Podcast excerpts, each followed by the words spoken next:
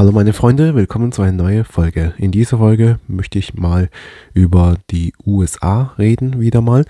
Und zwar eher so, warum die USA so drauf ist, wie sie sind. Und äh, ja, deren Geschichte kurz mal erläutern. Das werde ich jetzt äh, mit Russland und China auch machen. Also diese Woche ist es so eine Triologie sozusagen. Also heute ist Montag, rede ich über die USA, dann ähm, halt China oder Russland, je nachdem. Ja, genau. Also, los geht's. Also, wie ist die USA überhaupt entstanden? Wir kennen das ja von der Geschichte. Ähm, ursprünglich war das eine Kolonie von den Briten und ähm, das sind so die 13 Staaten, die sich dann zusammengeschlossen haben und sich gegen die britische Krone sich äh, sozusagen ja, äh, gegen sich widerstanden haben und weil sie einfach zu hohe äh, Steuern bezahlen für einen König, von dem sie noch nie irgendwie gesehen haben. So wurde uns das auch erzählt und deswegen hat man die USA gegründet. Gut. Ähm, ich, ob das wirklich so war, kann ich jetzt, muss ich halt noch, muss ich jetzt halt dran glauben. Ähm, aber äh, warum ist die USA jetzt denn so? Gehen wir mal weiter. Ähm, später, äh, als wirklich die USA als Land so gibt, ähm, sind immer mehr europäische Siedler gekommen, also aus Europa vor allem und äh, also speziell aus, äh, also in Mitte des 19. Jahrhundert, Mitte des 19. Jahrhunderts sogar aus Irland und aus Deutschland am meisten. Äh, ja, die wollten einfach ein, ihr neues Glück versuchen in einem neuen Land, äh, das Neues aufzubauen. Also es sind unheimlich viele Deutsche und Ire, die dann in die USA ausgewandert sind. Und ähm, ja, dadurch ist die USA auch bevölkerungsreich geworden. Also die haben wirklich dann auch so ein Zuwachstum durch die Einwanderung, kann man sagen. Ähm, aber die wahren Amerikaner, und ich spreche halt von den indigenen Amerikanern, die wurden wiederum zurückgedrängt, also immer mehr erstmal von der Ostküste komplett zurückgedrängt in Landesmitte. Und irgendwann sind, haben die auch die ersten weißen Siedler, also mit weißen Siedler meine ich die Europäer, ja, oder die Amerikaner kann man auch nennen, wie man es möchte, sind die weißen Siedler ähm, rüber die, äh, bis an die Westküste gezogen und äh, haben dort Gold gefunden in Kalifornien, in der heutigen Kalifornien und haben dort sich dann mehr niedergelassen und immer mehr Leute dahin gezogen, um halt ja von diesem Traum zu, zu leben, den amerikanischen Traum einfach was Großes zu werden. Jeder hat da die Chance und so weiter und so fort. Man hat uns also man hat den Leuten das so verkauft, diesen amerikanischen Traum. Und ja, das sind halt auch viele Leute reich geworden tatsächlich, äh, aber es gibt auch viele, die verarmt sind. Also nicht jeder, der nach Gold gesucht hat, hat auch unbedingt Glück damit. Und nun wurden die Indianer von beiden Seiten, sowohl von der West- und Ostküste, dann zusammengedrängt, immer mehr in solche Reservationen ja, so Landflächen, wo sie nur da leben konnten. Und äh, das war einfach ein Mensch zweiter Klasse, kann man schon fast sagen. Und irgendwann, ich glaube spätestens Anfang des 20. Jahrhunderts, wurden die so gut wie es geht schon ausgelöscht. Äh, ja, weil zum Teil haben sie halt auch Krankheiten bekommen, wo die halt noch nicht resistent waren, was die Europäer aber schon. Ähm, durch die Ratten, was die halt Europäer mitgeschleppt haben. Oder zum, zum anderen Teil, zum größten Teil wurden sie einfach von der Gesellschaft weggedrängt und ähm, ja, wie soll ich sagen, äh, ausgegrenzt und ähm, so konnten sie sich halt, die haben einfach nicht diesen Freiraum gehabt, um sich zu auch ähm, zu reproduzieren, also ja, zu ja, zu sich, um sich zu vermehren, ja, genau. Und dadurch immer mehr Weiße waren in diesem Land, immer mehr eingewandert sind, wurden halt ja die Indianer, die indigenen Bevölkerung haben halt weniger Lebensraum, weniger Nahrung, weniger dies und jenes und konnten sich halt nicht so gut verbreiten, wie die Weißen es dann taten.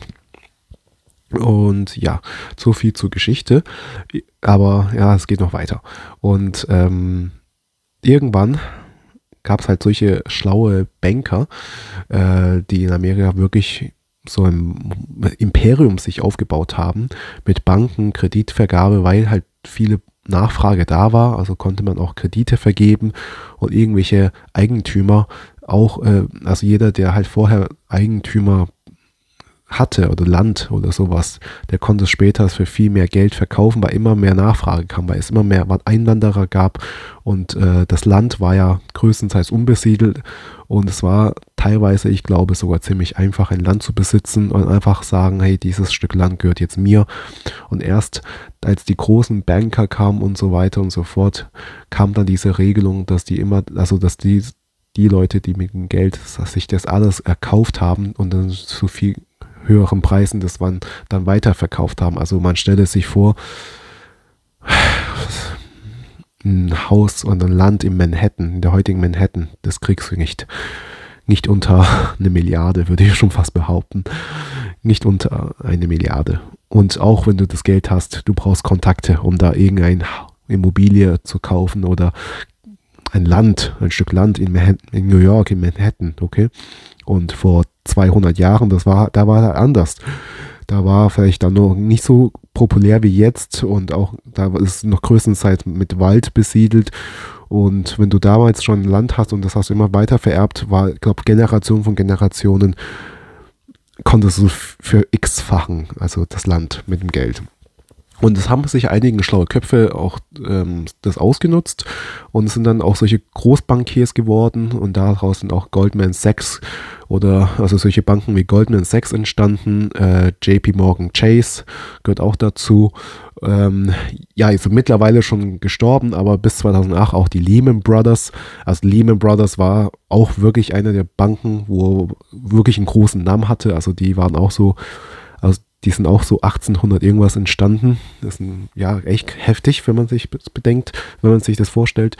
Und ähm, natürlich sind auch einige Unternehmer, dadurch, dass auch so viele Einwanderungen kamen und so viele neue Möglichkeiten und Land offen waren, sind auch viele Unternehmer entstanden. Und dazu gehört bis heute eine der reichsten Mensch, Familie, sage ich mal, eine der reichsten Familien der Welt, aber worüber man keiner spricht, äh, die Rockefeller. Familie. Die Rockefeller, das waren wirklich die größten Kapitalisten seines Zeiten, seine, zu seiner Zeiten, ganz, ganz klar. Ähm, ja, warum? Ich, man könnte ja sich vorstellen, nicht vorstellen, aber man stellt sich doch die Frage, Amerika ist doch so groß. Wieso gibt es denn da nicht solche Schnellzüge von Land zu Land, so wie hier in Europa mit ICE oder TGW? Warum gibt es sowas nicht in Amerika?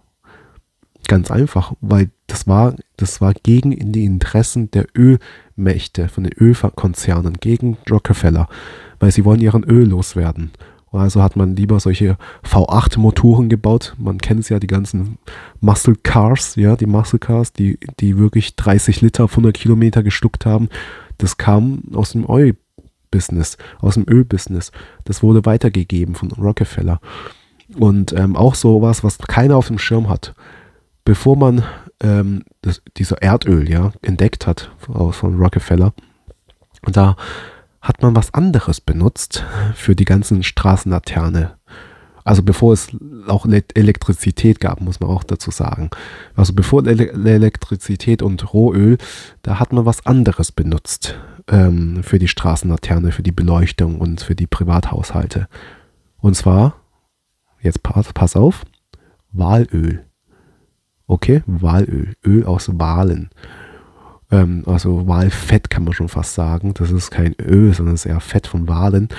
Äh, und dieser Business ist innerhalb von zwei Jahren, würde ich, habe ich mal laut meiner Recherche, 1902 und 1903 sowas herum, wurde es komplett äh, eingestellt, weil keiner das mehr benötigte. Also diese Branche hatte einfach sein Blackout, ja, ist komplett innerhalb von zwei Jahren oder ein Jahr komplett zu, zunichte gegangen, weil halt Elektrizität sich durchgesetzt hat und auch mit Rohöl und Gas, was auch immer.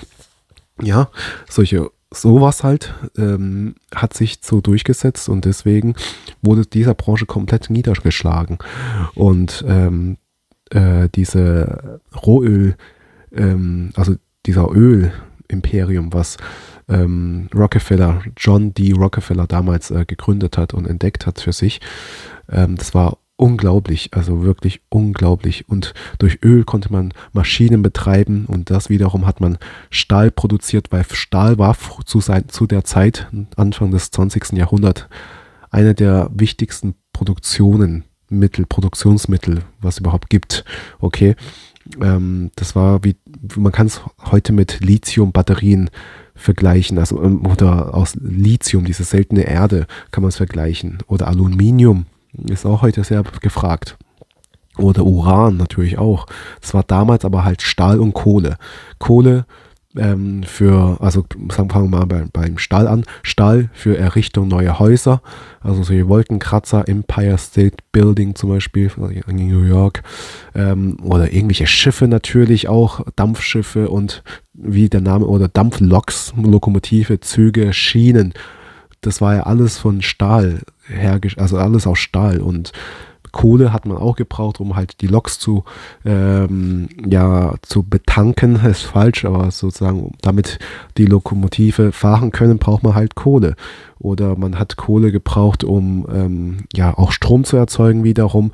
Elektrizität zu erzeugen. Das wird heute größtenteils in China immer noch so gemacht, aber auch in viele, viele, viele anderen Länder der Welt wird man immer noch, gewinnt man Strom durch Kohleverbrennung ähm, weil irgendwann ist auch Dampf einfach nicht mehr rentabel. Also dass man zu den, also die ganzen Dampfschiffe, die sind, auf, die sind auch, die haben auch Kohle benötigt.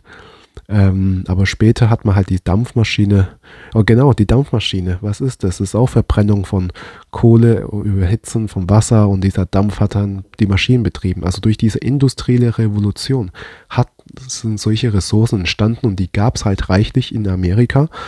Und durch diese Branche hat sich Amerika sozusagen aufgebaut und ist sozusagen zu einer der führenden, ich würde sagen, spätestens nach dem Zweiten Weltkrieg ist Amerika, ich würde sagen, bis heute, 2023, ist Amerika Weltmacht Nummer eins. Auch jetzt in den letzten Jahren scheint es so, dass es jetzt halt die, diese Macht, was Amerika mal hatte, schwächer geworden ist, da neue Mitspieler mit ins Spiel gekommen sind. Stichwort China oder die BRICS-Staaten kann man schon ausnennen, ja. Das ist ein Bündnis sogar gegen die NATO, gegen die USA. Und wer mich kennt, NATO ist für mich die USA. Also USA ist der Boss von der NATO und ähm, ja, auf jeden Fall, das ist so mal so dieser Hintergrund von Amerika, wie Amerika überhaupt entstanden ist oder so groß geworden ist durch deren Bank, durch die Banken einerseits mit Geschäften von Unternehmer durch, durch ich würde sagen, durch Innovationen mit den Inno, äh, durch die Innovationen von Unternehmer und Unternehmungsgeistum, Unternehmungsgeistum und ähm, von Banken, die einfach unglaubliches Geldkapital hatten mit Immobilien. Und ähm, deswegen ist Deu äh, Amerika, nicht Deutschland, Amerika so groß geworden. Und die sind auch wirklich groß geworden, weil sie auch gezielte Schritte militärisch eingeschlagen haben. Denn ähm, was viele Leute auch nicht auf dem Schirm haben, als Amerika den Zweiten Weltkrieg, also Deutschland besiegt hat, Nazi-Deutschland, hat Amerika viele Wissenschaftler mit rüber in, nach Amerika mitgenommen. Und, ähm, und einer dieser Wissenschaftler, wahrscheinlich was wirklich sehr, sehr bekannt war, ist ähm, Werner von Braun. Und dieser Werner von Braun, das war ein deutscher Astrophysiker, der hat für die für Hitler, ähm, für ja, für Nazi-Deutschland Raketen entwickelt, aber halt für militärische Zwecke. Davor gab es keine Raketen. Man wusste nicht, was das ist. Man denkt, das ist eine fliegende Bombe. Und ähm, man hat halt nach dem Krieg diesen Werner von Braun mit nach Amerika genommen und hat ihn zum Chef von einem Unternehmen gemacht, was bis heute noch gibt, und zwar die NASA das ist jetzt kein Witz, jeder kann mal nachschlagen. Werner von Braun, ein Nazi-Regime treuer, wurde dann auf einmal der Chef von NASA geworden, weil er halt einfach das Wissen hatte, der hatte seine Mannschaften, mit dem halt er die Raketen, diese Raketentechnik überhaupt zustande gebracht hat. Und durch die Hilfe und Unterstützung von und die Ressourcen vor allem ja von Amerika nach dem Krieg ist Amerika durch diesen Werner von Braun auch ähm, ja in Weltall und zum Schluss endlich doch bis zum Mond gelangt. Durch Werner von Braun, durch einen Deutschen. Ex-Nazi. ja, vielleicht war der auch kein Nazi, ich weiß es nicht. Aber auf jeden Fall, das ist auch eine kleine Geschichte so nebenbei. Also Amerika ist im Prinzip so groß geworden, indem sie einfach Unternehmergeistum, ähm, hohe Innovation. Bisher heute immer noch so mit Apple, Google, Microsoft und ähm, äh, Facebook. Äh, sorry, ich wollte, ah, ich wollte ausgerechnet nicht Facebook sagen, weil die heißen jetzt Meta. Ich wollte Meta sagen. Okay, Meta. Ähm, und durch halt auch Abwerben von Menschen. Ein, aber man kann im Großen und Ganzen sagen, Amerika ist jetzt so geworden und zur Weltmacht Nummer eins aufgestiegen, eigentlich durch Zuwanderungen wirklich absolut durch Zuwanderungen. Von, an, von ganz Anfang an kann man sagen, die richtigen Amerikaner, die's, die gibt es ja so gut wie gar nichts mehr, die Indigenen. Die Weißen, also die Amerikaner, den sage ich mal nach 1776, die dann halt in Amerika groß geworden sind, Abkomm Abkömmlinge von den europäischen Siedlern, die sind echt durch die Zuwanderungen von außerhalb sind sie ja zu so einem Land geworden, die sie jetzt halt heute sind. Gut, ich glaube, Geschichtsunterricht ähm, mal jetzt beendet. Vielen Dank. Ich hoffe, diese Folge hat euch einfach mal ein bisschen unterhalten, weil ich, ich rede die ganze Zeit über Krise und Krankheiten und Fitness und mental, spirituell, spiritual, Spiritualität. Also ja, aber ich möchte auch mal ein bisschen über was anderes, über was anderes reden. Oh, ich kann nicht mehr so gut sprechen. Ich bin noch ein bisschen krank. Ähm, tut mir leid, aber ich mache trotzdem regelmäßig meine Folgen für euch. Vielen Dank für die Aufmerksamkeit. Bis zum nächsten Mal. Ich wünsche euch noch einen schönen Tag.